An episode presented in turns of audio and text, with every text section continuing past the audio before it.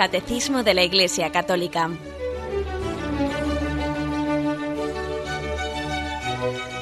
Un programa dirigido por Monseñor José Ignacio Munilla, Obispo de San Sebastián.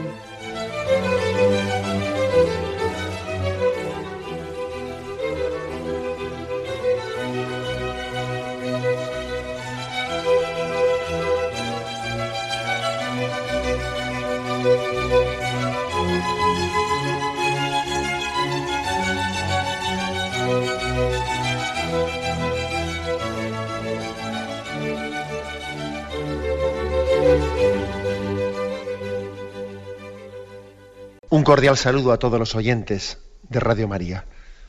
Un día más, con la gracia del Señor, proseguimos el comentario del Catecismo de nuestra Madre la Iglesia. Estamos eh, comentando el sacramento del matrimonio y nos habíamos quedado en el punto 1608, eh, dentro del apartado El matrimonio bajo la esclavitud del pecado habíamos eh, descrito en los dos primeros puntos, 1607, 1600, perdón, 1606 y 1607, pues qué heridas concretas había dejado el pecado original y, y el pecado del hombre en el matrimonio, en la relación entre el hombre y la mujer. Como el pecado pues, ha conllevado unas dificultades de comunión, dificultades de comunión, una utilización de, de la mujer por parte del hombre, una esclavitud. Y también al final, después de haber descrito esas, esas situaciones, al final pues eh, habíamos poco menos que mínimamente no habíamos anunciado que al mismo tiempo que el pecado hiere, hiere no solo el interior del hombre, sino su relación también con el prójimo y su relación con la mujer y la mujer con el hombre, al mismo tiempo también pues la misericordia del Señor se apiada de nosotros y viene nuestro auxilio, viene nuestra ayuda. Esto lo tenemos en el punto 1608. Dice, sin embargo, el orden de la creación subsiste, aunque gravemente perturbado. Para sanar las heridas del pecado, el hombre y la mujer necesitan la ayuda de la gracia de Dios, de la ayuda de la gracia que Dios, en su misericordia infinita, jamás les ha negado. Sin esta ayuda, el hombre y la mujer no pueden llegar a realizar la unión de sus vidas en orden a la cual Dios les creó al comienzo. Bueno, la afirmación primera, por lo tanto, es que el orden de la creación, aunque está herido por el pecado, subsiste, aunque esté perturbado, aunque esté gravemente perturbado, pero subsiste. Nosotros no hacemos la afirmación de que el pecado ha destruido o ha corrompido totalmente la naturaleza del hombre. Porque claro, entonces, si eso fuese así, si eso fuese así, pues no podría venir Jesucristo a regenerarnos, ¿no? no podría venir a redimirnos. En todo caso, tendría que venir a hacer una nueva, una nueva creación en el sentido de crear de la nada, porque si el hombre, si el hombre ha sido totalmente destruido por el pecado, pues entonces, más que regenerar, habría que crear otro hombre distinto. Otro hombre distinto. Pero Jesús ha venido a rescatar, a liberar al hombre que está bajo esclavitudes, pero que al mismo tiempo, pues, permanece en él esa semilla, ese deseo de liberación, de, vida en plenitud, esa llamada a la felicidad permanece en nosotros. El pecado nos ha herido, pero no nos ha, no nos ha rematado, ¿no? Es impresionante ese texto de San Pablo que dice, nos derriban pero no nos rematan. Es verdad, ¿eh? Eso de que nos derriban pero no nos, no nos rematan, ¿no? El pecado nos, ciertamente a veces parece que, que tiene un poder en nosotros como si fuésemos una hoja, una hoja que el viento nos lleva y nos trae y uno dice, pero qué poca cosa somos, ¿no? Pero cómo, cómo soy arrastrado por el pecado, ¿no? Es una, yo creo que no hay refrán refrán más falso en el lenguaje castellano que ese de que querer es poder. Jolín, querer es poder. Tenemos conciencia de nuestra fragilidad ¿eh? frente al pecado. Yo entiendo que muchas veces se utiliza esa expresión, querer es poder, intentando bueno, pues intentando fomentar, suscitar la lucha contra el pecado o contra nuestras tendencias, pues de alguna manera, pues, pues egoístas o, o comodonas o perezosas, ¿no? Sí, pero bueno, una cosa es que digamos eso intentando suscitar una reacción frente al mal, ¿no? Pero otra cosa es que tener, eso de que querer es poder, pues eh, es una, una, afirmación que ignora, ignora pues el que estamos heridos por el pecado y que nuestra voluntad pues está debilitada. ¿eh? Querer es poder no es cierto. Nosotros necesitamos de la gracia para que la voluntad sea fuerte. Sin la gracia de Dios tenemos sobradas pruebas de que la voluntad pues, es esclava. Entonces, afirmación de partida. El orden de la creación ha sido herido por el pecado, pero no totalmente destruido, no totalmente... Y, y bueno, pues nosotros en nuestra fe católica decimos que el hombre, el hombre sin la gracia de Dios, no puede cumplir la plenitud de la ley, de la ley natural, eh, de la ley de Dios o la ley natural, pues de una manera eh, constante y permanente en su vida, sin la gracia de Dios no puede cumplirla. Ahora, eh, tampoco nos atrevemos a decir que el hombre no puede hacer nada bueno, nada bueno, si no es, si no es mm, o sea, por, su, por, las, sus propias, por la propia naturaleza, no por la propia bondad de la naturaleza, tampoco afirmamos eso. Es decir, tampoco es que la naturaleza humana haya quedado tan mm, corrompida como para afirmar que no tenga también una capacidad natural de, una bondad natural en ciertas cosas. ¿eh? No de una manera permanente, no, de una manera, constante, ¿no? Y en todas las materias. Pero el hombre sí puede hacer con sus fuerzas humanas por ciertas cosas buenas, que también eso lo vemos, ¿no?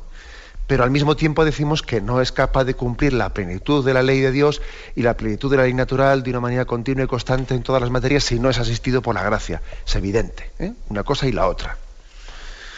Bueno, pues hecha esta afirmación, pues se dice, bueno, pues siendo así, ¿no? Que el pecado nos ha herido, nos ha perturbado, pero al mismo tiempo, eh, pues el Señor ha venido en socorro de nuestra debilidad Aquí se nos recuerda cómo para sanar las heridas del pecado, el hombre ha necesitado la ayuda de la gracia de Dios. Aquí hay dos textos, ¿no? dos textos que nos, nos ponen en, referencia a ello. Uno es el de la promesa de la salvación, que tiene lugar allí en el mismo momento, el mismo momento en que el hombre ha cometido el pecado. Entonces, entonces Yahvé dijo a la serpiente, por haber hecho esto, maldita seas entre todas las bestias y entre todos los animales del campo. Sobre tu vientre caminarás y polvo comerás todos los días de tu vida. Enemistad pondré entre ti y la mujer, entre tu linaje y su linaje. Él te pisará la cabeza mientras acechas tú su calcañar.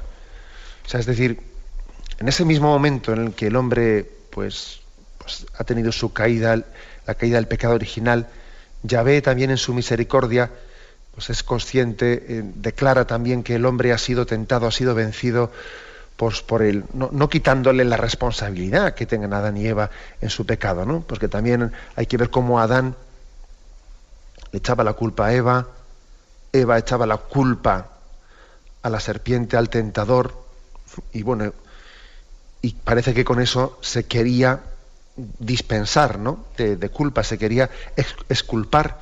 Evidentemente no es correcto que se esculpe. El hecho de haber sido tentado por Satanás, eso no le esculpa.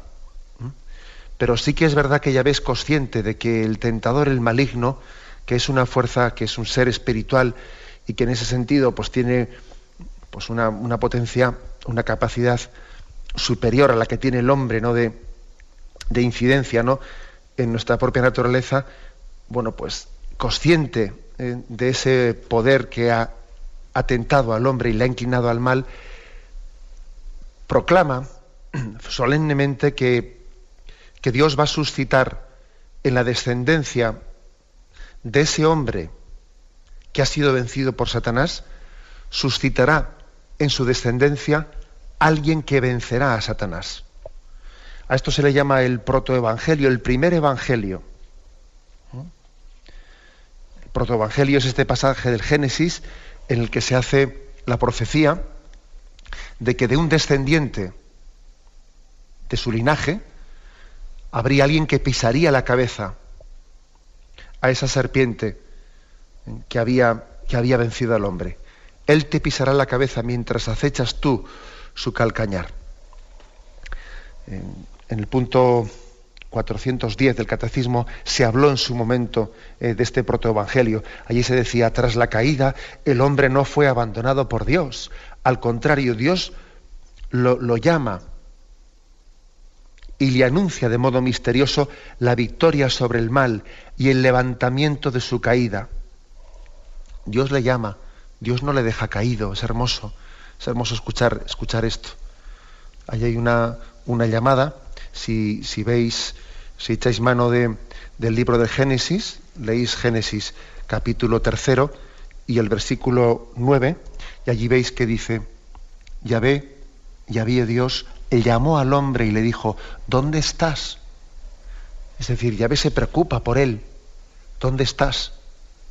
Te estaba buscando. Después de la primera de la primera caída del primer pecado no hay un desinterés, no hay como diciendo, allá tú, tú mismo, te has separado de mi camino, me, de alguna manera me despreocupo de ti. No, Señor, en Génesis 3.9, ¿no? ve Dios llamó al hombre y le dijo, ¿dónde estás? Y después de ese ¿dónde estás? de ese te busco, hay un anuncio, como hemos dicho, no misterioso, pero, pero verdadero, ¿no? Un anuncio de que esa derrota que ha tenido el hombre en, ese, en el, el momento del pecado original se convertirá en una victoria sobre el mal. En este momento de la derrota, Yahvé anuncia que habrá una victoria. A este pasaje del Génesis, como decíamos, se le llama el protoevangelio por ser el primer anuncio del Mesías Redentor, anuncio de un combate entre la serpiente y la mujer, de la victoria final de un descendiente de esta, ¿no? Sabéis que por eso la imagen de la Inmaculada pues, ha sido presentada pues, con, esa, con, ese, con el pie de esa mujer que está pisando la cabeza de la serpiente, como cumplimiento eh, de este protoevangelio de Génesis 3.15. Pondré enemistad entre ti y la mujer, entre tu linaje y su linaje. Él te pisará la cabeza mientras acechas tú su calcañar.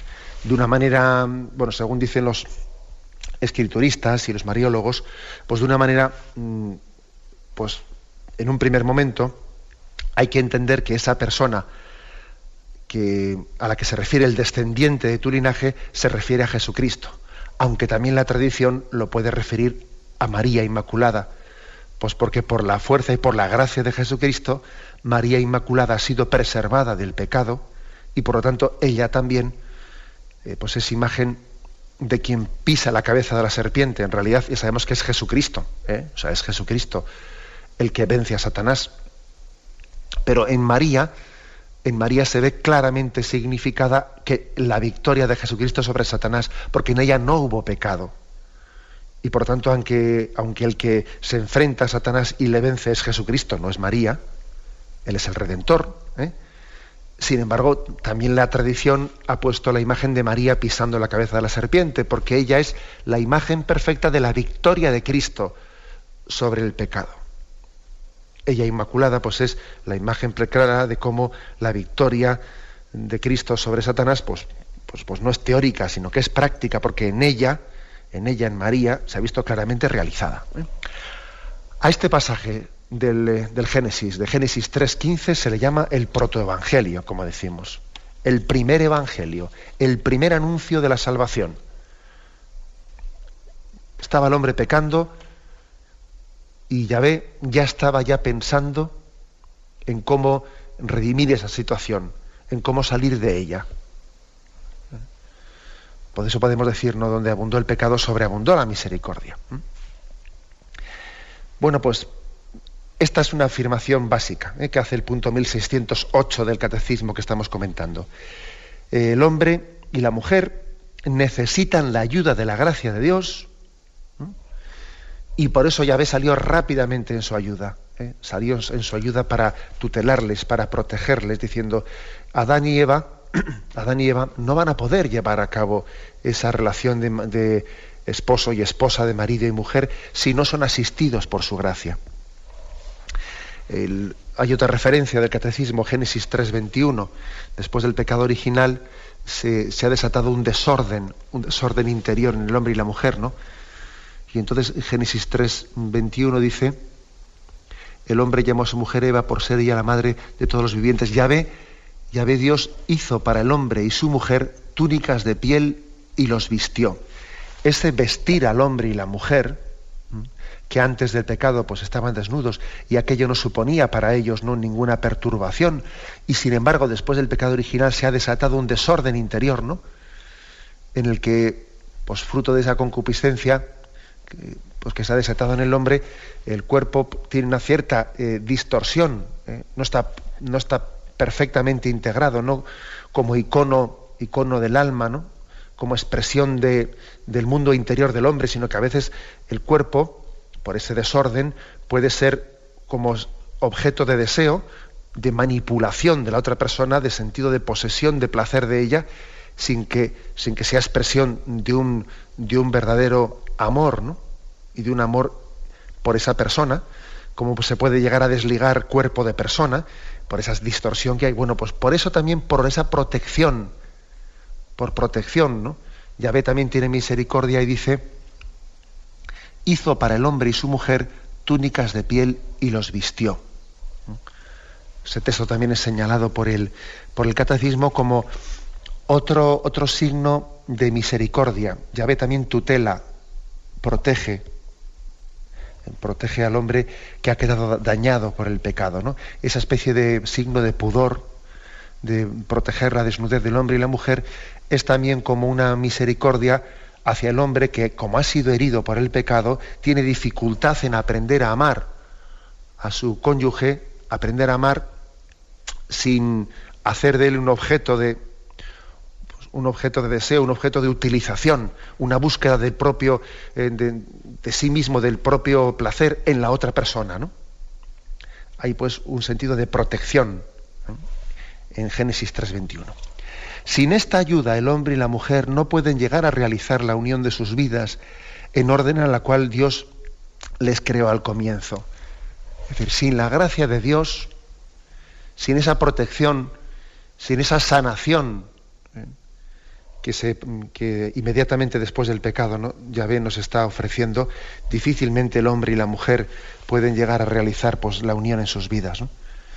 Todos sabemos la fragilidad mm, en la que nos encontramos. Una de las cosas que a mí más me impresiona eh, en la liturgia es ese himno, la secuencia, la secuencia de Pentecostés, ¿no? cuando dice, mira el poder del pecado cuando no envías tu aliento es impresionante esa expresión, ¿eh? Mira el poder del pecado cuando no envías tu aliento, ¿no? Qué poquita cosa somos, ¿no? Qué fácilmente traicionamos nuestros ideales, ¿no? Fíjate que, que por una parte creemos creemos en el amor, creemos en la dignidad del matrimonio, creemos que la familia es lo más santo y lo mejor que nos ha ocurrido en esta vida, ¿no? y seguro que nos preguntan por eso y todos eh, estaríamos mayoritariamente todos a favor de esa expresión, ¿no? La familia es lo más grande que yo he tenido en mi vida, ¿no? etcétera, etcétera, etcétera, ¿no? Luego qué poquita cosa somos, ¿no? Qué fácilmente nos dejamos arrastrar, ¿no? Qué fácilmente somos tentados, ¿no? En la debilidad de nuestra carne, en nuestro egoísmo. Sí, te quiero mucho, te quiero con todo el corazón, con todo el alma, y nos decimos palabras que yo creo que no son falsas. ¿eh? Porque cuando cuando pues un esposo y una esposa se manifiestan ¿no? y se dicen con todo el corazón, con todo el alma, con todo mi ser y, tú eres lo más grande que ha ocurrido en mi vida y pues lo dicen de verdad. Lo, que pasa es que después, acto seguido, acto seguido, lo increíble. Es que después, pues por un rato de egoísmo, por un orgullo que yo no soy el que voy a pedir perdón, ¿eh? por un buscarte a ti mismo, pues pues después resulta que hemos vendido nuestros ideales, ¿no? Y dice uno, pero ¿cómo es posible, ¿no? Que seamos tan traidores, ¿no? ¿Mm? Traidores a los ideales que sostenemos. Bueno, pues por lo que dice esa secuencia de Pentecostés, mira el poder del pecado cuando no envías tu aliento, mira el vacío del hombre si tú le faltas por dentro. O sea, es decir, necesitamos de la gracia de Dios para que los ideales que profesamos podamos hacerlos realidad. Porque el pecado nos ha dañado y necesitamos el auxilio de la gracia. Bien, tenemos un momento de reflexión y vamos a continuar enseguida.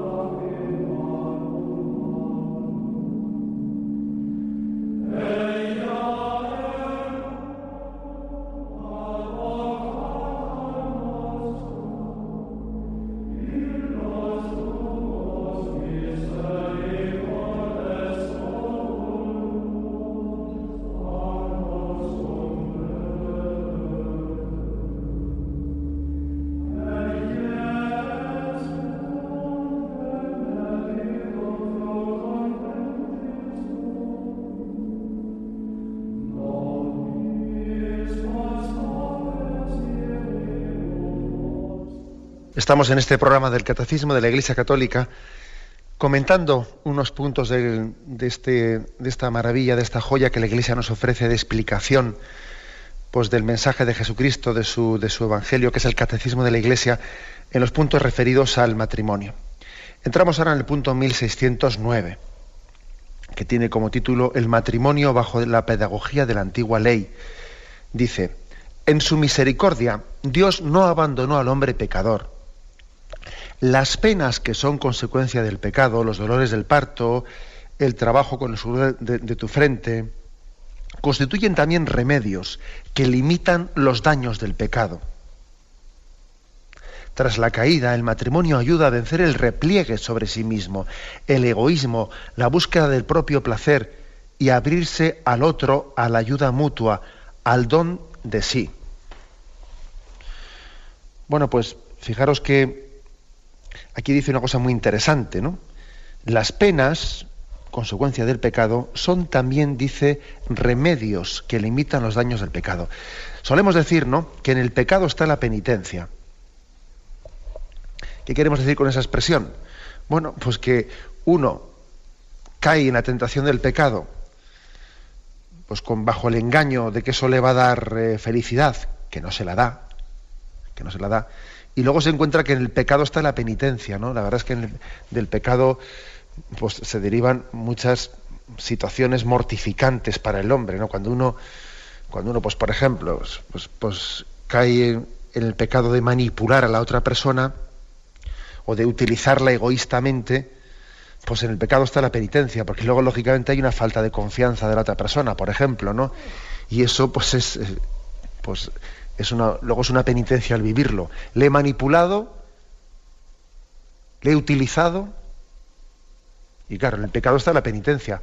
Claro, luego resulta que esa persona, pues, pues me cuesta mucho más ganar su confianza. Claro, antes he abusado de ella, ahora qué pretendo? ¿Que la otra esté ahí como si no hubiese pasado nada o qué? En el pecado está la penitencia. Pero es que también en la penitencia eh, es, medicinal, está el remedio. O sea que eso es, eso es lo bueno de la providencia. ¿eh? Del pecado, en el pecado siempre hay una promesa de felicidad, que es mentira. Luego al, final pues, eh, no es capaz de darnos sino un momento de placer queriendo engañarnos como si eso fuese felicidad, que no lo es, ¿no?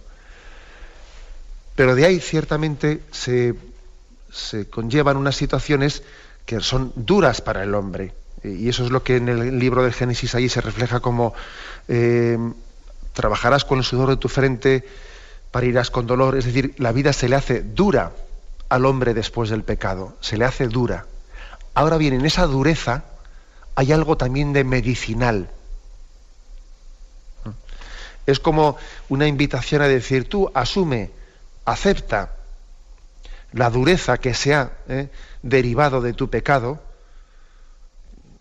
acéptala, asúmela como un remedio de tu propio pecado. ¿no? En el pecado está la, penitencia. Mira, asume esa penitencia que ha sido consecuencia de tu pecado, asúmela, que ahí encontrarás también un remedio para tu pecado. Asumiendo, ¿eh? asumiendo esa penitencia, irás camino de purificación, irás camino de redención. Porque a veces ocurre que pecamos, luego en el pecado está la penitencia, vienen las consecuencias y encima me revelo frente a ellas. Hombre, pues ya es el colmo, ¿no? Por lo menos sé humilde y acéptalo. ¿eh? Acepta y pues, lo, que dice el buen ladrón, que a mí es una frase que, que me lo habéis oído muchas veces, que es que te enamora, ¿no? Él dice, al fin y al cabo yo sufro lo que me he merecido, ¿no?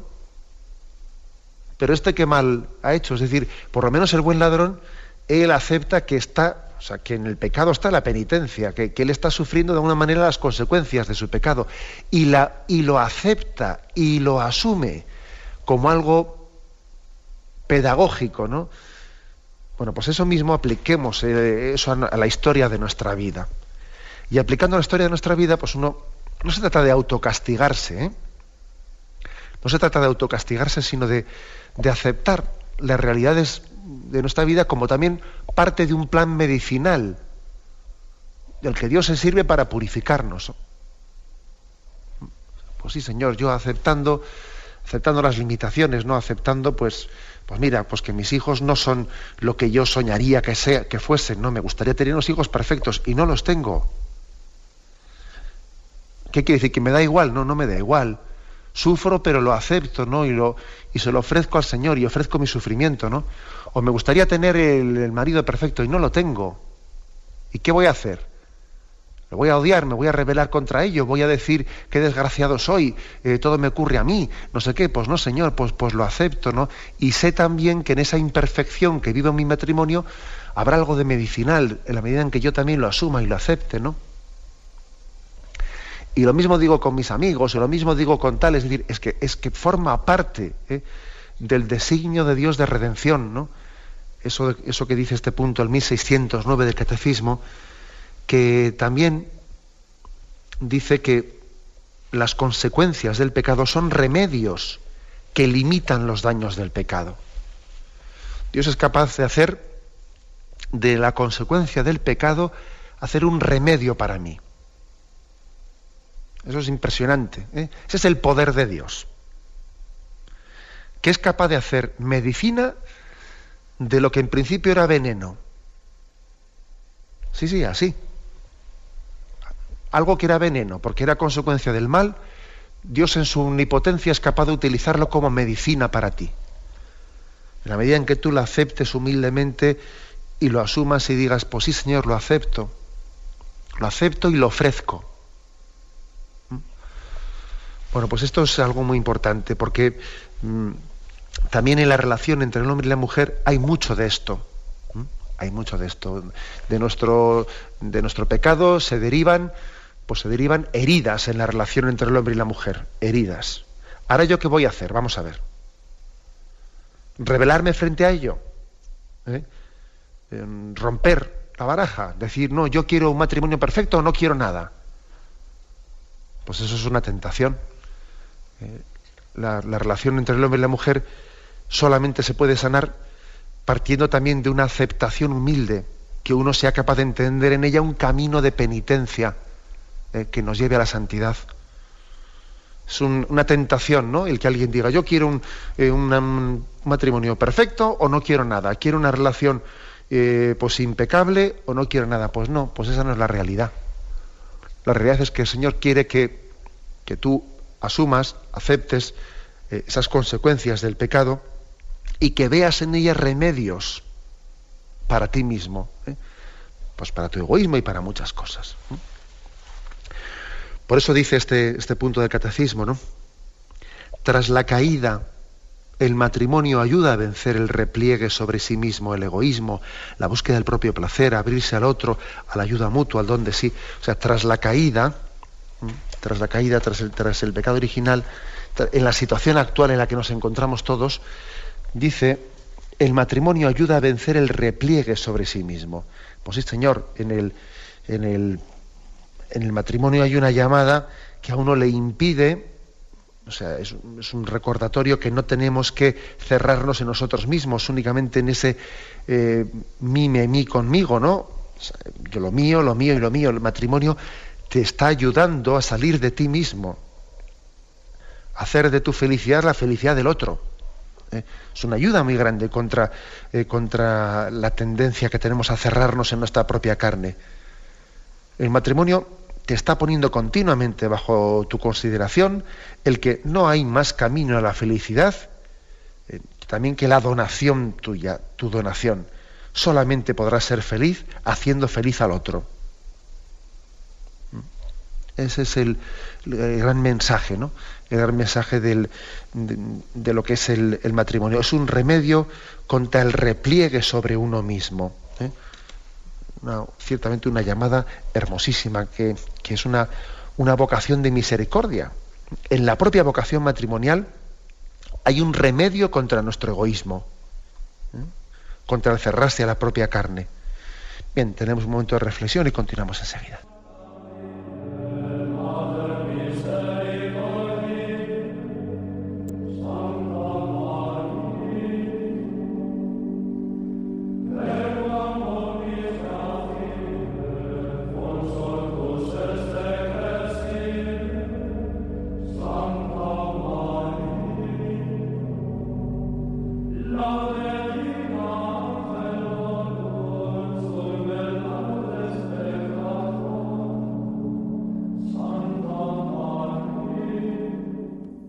Continuamos en este programa del Catecismo de la Iglesia Católica el comentario del punto 1609. Estábamos diciendo, pues cómo existe también un remedio, ¿no?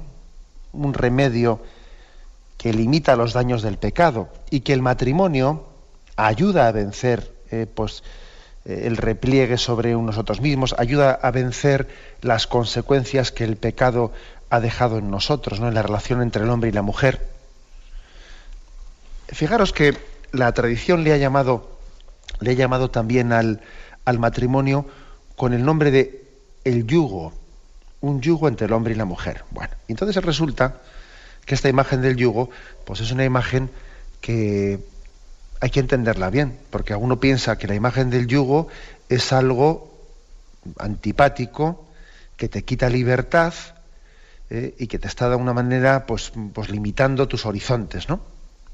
Te está limitando tus horizontes. Eso de que te casas y te ponen el yugo ya para atarte con tu mujer para siempre. Y de hecho, además, sí. De hecho, en el prefacio de la liturgia matrimonial se habla del yugo. Dice que con el yugo suave del amor y el vínculo indisoluble de la unidad hiciste fuerte la alianza nupcial. El yugo suave del amor. Sin duda alguna que hay una referencia a aquel texto, aquel texto de Mateo 11, 29, ¿no? Venid a mí todos los que estáis cansados y agobiados y yo os aliviaré. Tomad sobre vosotros mi yugo y aprended de mí que soy manso y humilde de corazón, porque mi yugo es llevadero y mi carga es ligera. Bueno, es evidente que ese texto de Jesús no lo pronunció referido al matrimonio, pero es verdad que, después en la, en la tradición cristiana también se ha hecho una referencia a la unión del hombre y la mujer como ese yugo suave de amor. ¿Por qué se le llama yugo y por qué se dice después que es suave? Se le llama yugo porque, claro, de alguna manera puede ser, puede ser costoso y puede ser mortificante. Uno se tiene que atar, tiene que atar sus tendencias egoístas. ¿eh? De hecho, el egoísmo le cuesta atarse. De hecho, hay personas que renuncian al matrimonio porque lo entienden como una atadura. Y entonces rechazan el matrimonio, les parece que el matrimonio les va a atar y les va a no sé qué, ¿no? Y es cierto eso de que el matrimonio les va a atar. Lo que pasa es que les va a atar para bien. Les va a atar porque de alguna manera tiene, tiene pues el, el amor, el amor egoísta, el amor egoísta pues mm, no quiere atarse a nada. El amor propio no quiere atarse a la, a la persona, a la persona amada es una búsqueda continua de uno mismo, ¿no? Y no quiere atarse a nadie. O sea, es cierto que el matrimonio supone un atarse. Lo que pasa es que es un atarse medicinal. incluso lo que supone también de, algo mortificante. ¿Es, ¿En el matrimonio también hay un aspecto mortificante? Pues claro que lo hay. Claro que lo hay porque uno tiene que eh, morir a sí mismo en muchas cosas. En, su, pues en la forma de ver muchas cosas, en la forma de decidirlas. No, no va a hacer, evidentemente, todo según a él le parece. Las cosas no van a ser hechas únicamente desde la percepción personal. Y, bueno, y eso supone un morir a uno mismo supone un atarse, supone un asumir un yugo. Un yugo, pero claro, es que al mismo tiempo que decimos que es un yugo, luego decimos es un yugo llevadero y una carga ligera. Es decir, es que en ello el Señor, al atarme, entre comillas, ¿no? Al atarme, me está haciendo un favor, porque, porque me está preservando de alguna manera de, mi, de mis propios desequilibrios. Me está preservando de muchos males a los que yo me iba, me iba a conducir, no me iba a abocar, evidentemente, si, si me dejo llevar en cada momento por, pues por, mi, por mi yo, por un yo que no es limado, ni es purificado, ni es mortificado por nadie, ¿no? sino que yo, en mi egocentrismo, es mucho más fácil que me equivoque yo solo. Es mucho más fácil que me equivoque yo solo. Igual que decimos también que la vida en la vida religiosa ¿no? y en la vocación sacerdotal, ese principio de vida comunitaria y de, o de obediencia, etcétera, eh, purifica mucho, ¿no? Pues porque es mucho más fácil que uno solo se equivoque. Bueno, pues también eso ocurre de alguna forma en el matrimonio. También en el matrimonio hay una especie de obediencia, entre comillas, ¿no? En esa vida, en esa vida conyugal, claro que hay una, un principio, un cierto principio de obediencia, en el sentido de que no es mi santa voluntad en cada momento, ¿no? Lo digo santa en el sentido irónico de la palabra, ¿no? No es mi santa voluntad la que, la que va a salir adelante, sino que hay un atarse, hay un yugo, un yugo que me puede resultar mortificante y al mismo tiempo liberador. Me mortifica y me libera.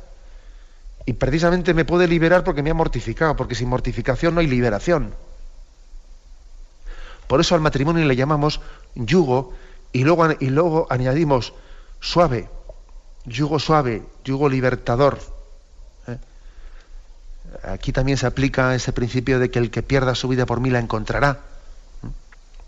Claro, entonces uno podría hacer la siguiente pregunta, pero bueno, ¿esto no es un poco contradictorio? ¿No es un poco contradictorio? Hombre, contradictorio, contradictorio, lo que es contradictorio es lo que ocurre dentro de nosotros. Eso sí que es contradictorio. Es que nosotros estamos interiormente partidos, ¿eh? aquello que dice Romanos 7, ¿no? Y versículos 14 y siguientes, ¿no? Sabemos en efecto que la ley es espiritual, mas yo soy de carne, vendido al poder del pecado. Realmente mi proceder no lo comprendo. Pues no hago lo que quiero, sino que hago lo que aborrezco. Y si hago lo que no quiero, estoy de acuerdo con la ley, en que es buena. En realidad no soy yo quien obra, es el pecado que habita en mí pues bien sé yo que nada bueno habita en mí, es decir, en mi carne. En efecto, querer el bien lo tengo a mi alcance, mas no el realizarlo, puesto que no hago el bien que quiero, sino que obro el mal que no quiero. Y si hago lo que no quiero, no soy yo quien lo obra, es el pecado que habita en mí. Descubro pues esta ley, aun queriendo hacer el bien, es el mal el que se me presenta. Pues me complazco la ley de Dios según el hombre interior, pero advierto otra ley en mis miembros que lucha contra la ley de mi razón y me esclaviza a la ley del pecado que está en mis miembros. Pobre de mí, ¿quién me librará de este cuerpo que me lleva a la muerte? Gracias sean dadas a Dios por Jesucristo nuestro Señor. ¿Eh? Porque Él es el que me va a liberar de ello. Es decir, aunque pueda parecer un contradictorio eso de que el matrimonio es un yugo, al mismo tiempo suave y que yo necesito, eh, necesito precisamente para, para liberarme el que también se me ate, entre comillas, ¿no? El que se me ate, el que se me, el que yo asuma ese yugo, lo asuma por amor, ¿no? Pues esto, esto es contradictorio. Hombre, lo que es contradictorio es eso que está ocurriendo dentro de nosotros, porque tenemos pues, el corazón dividido, ¿no? Ese corazón dividido en que por una parte que, pues, queremos que sea el bien y la, y la verdad y la, y la belleza, la que triunfen en nosotros y vemos que hay un principio desintegrador, hay una especie de divorcio interior dentro del hombre, divorcio entre el bien y el mal, el querer y el poder, etcétera. Hay, hay, hay un divorcio interior que precisamente es la gracia de Dios la que viene a sanarlo. Y el matrimonio, el matrimonio, pues es una vocación que para los que la han recibido se convierte en un instrumento, un instrumento importantísimo de purificación, de sanación, de encauzar eh, esa división interior que hay en el hombre. En el matrimonio hay un remedio muy grande para nuestros males. Un remedio muy grande para nuestros males. Seguro que habrá oyentes que ahora estén diciendo, jo, qué duro ha sido mi matrimonio, qué duro ha sido tal, qué duro está siendo eso. Sí, sí, y si no hubieses, si no te hubieses casado, si hubieses entre, si no te hubieses atado, entre comillas, ¿no? Si hubieses hecho siempre, bueno, pues tu santa voluntad, ¿no? ¿Tú te crees que serías más feliz? ¿Tú te crees que entonces no, eh, pues el, haber tenido, el no haber tenido ciertas sujeciones, etcétera, etcétera, tú no eres, tú eres, vamos, posiblemente, seguro que no eres consciente de todos los peligros de los que eso te ha liberado, ¿eh? de que en ese yugo estaba también tu remedio, estaba tu salvación. En eso que te ataba, en eso que te ataba, te estaba atando y preservando de cosas malas. ¿eh? y de una autodestrucción muchas veces, ¿no? De eso, no somos conscientes, ¿no? O sea que aquí hay una afirmación importante, la afirmación de que en la vocación matrimonial hay una ayuda, dice aquí el catecismo, ayuda para vencer el repliegue sobre sí mismo, el egoísmo, la búsqueda del propio placer. Es una ayuda para abrirse al otro, a la ayuda mutua, al don de sí. ¿Mm? El matrimonio, pues, es una vocación que nos ayuda a dar lo mejor de nosotros mismos. Igual que el sacerdocio, que es una llamada constante a crecer entregándose, ¿no? Dando a Cristo a los demás. Bueno, pues lo mismo, en el matrimonio también hay una, una llamada a que uno crezca, se realice, pues no en una especie de autorrealización, que eso no existe, yo creo que no hay algo más contrario a los dones de Dios que esa palabra de autorrealización. Señor, ¿eh? el hombre se realiza en esa vocación de entrega y en esa vocación de comunión para la que, para la que ha sido creado. Quedémonos en esto, ¿eh? quedémonos en esto, en, descubrir que en el, decíamos, ¿no? que, mm, que si existe en el pecado una penitencia, que si esa penitencia eh, es también, se convierte en un remedio, en un remedio saludable, etcétera, ¿no?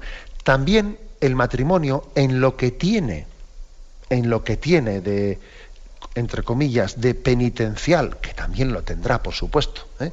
En lo que tiene el matrimonio de penitencial en nuestra vida, hay también un remedio de, purificación, hay también un designio de purificación para nosotros. ¿eh?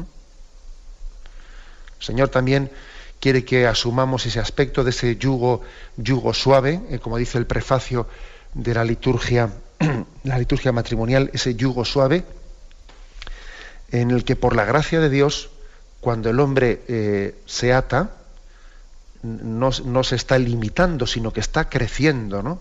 Está creciendo y se está dignificando. Porque no olvidemos que Cristo también se ató por amor a nosotros. O sea, él también se ató por amor. Y ese atarse, pues sabemos lo que es, es encarnarse, tomar nuestra carne humana. O sea, él se ató por amor a nosotros. En ese, en ese mismo lenguaje, tampoco nosotros, también nosotros, pues nos atamos por amor, haciéndonos una sola carne. Si Cristo tomó nuestra carne y se ató por amor a nosotros, también nosotros nos atamos por amor haciéndonos una sola carne en el sacramento del matrimonio. ¿eh? Permítame, permítaseme este, esta imagen. Me despido con la bendición de Dios Todopoderoso. Padre, Hijo y Espíritu Santo, descienda sobre vosotros. Alabado sea Jesucristo.